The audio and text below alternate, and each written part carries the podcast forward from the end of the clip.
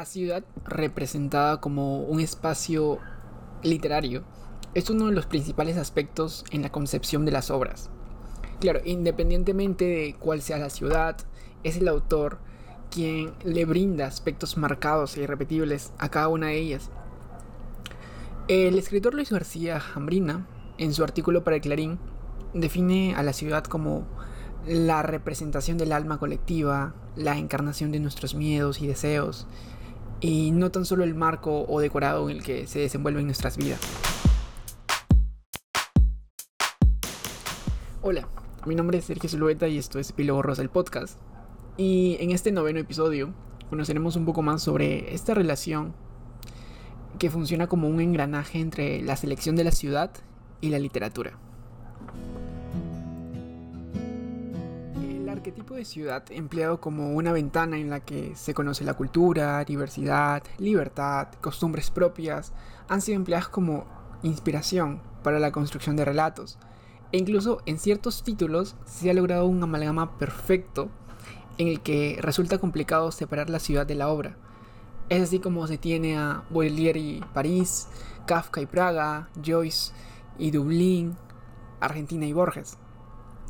Y es de esta forma en la que se consolida una identidad nacional, en el momento de justamente resaltar las características colectivas. Así, pues, eh, según Thies, eh, dice que en cualquier caso es clara la importancia de la literatura en esta representación colectiva, puesto que participa en la construcción de la comunidad imaginaria.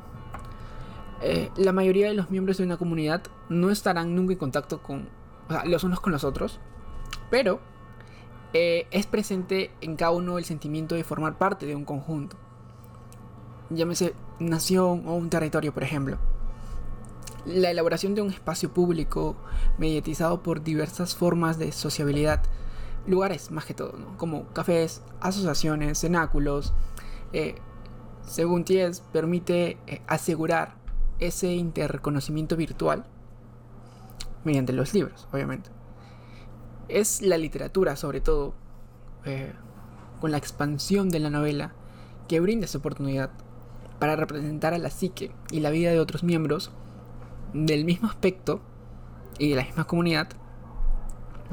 Y también sirve para concretizar los problemas y analizar nuevas relaciones de los individuos de la sociedad, independientemente de sus clases, y justamente de participar en lo que él denomina comercio social.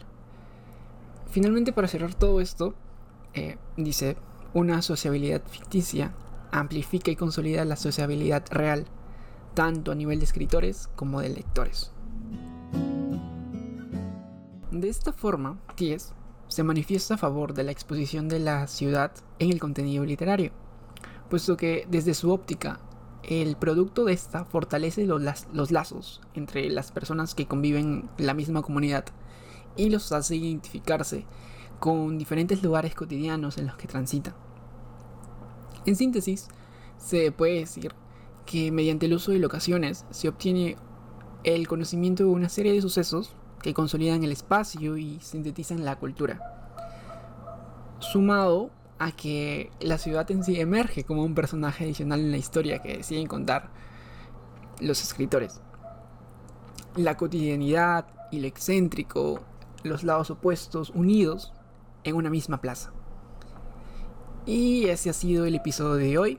Recuerden que pueden enviar sugerencias y temas que les agradarían sean abarcados en próximas ediciones de Epílogo Rosa del podcast. Nos vemos en el siguiente episodio. Adiós.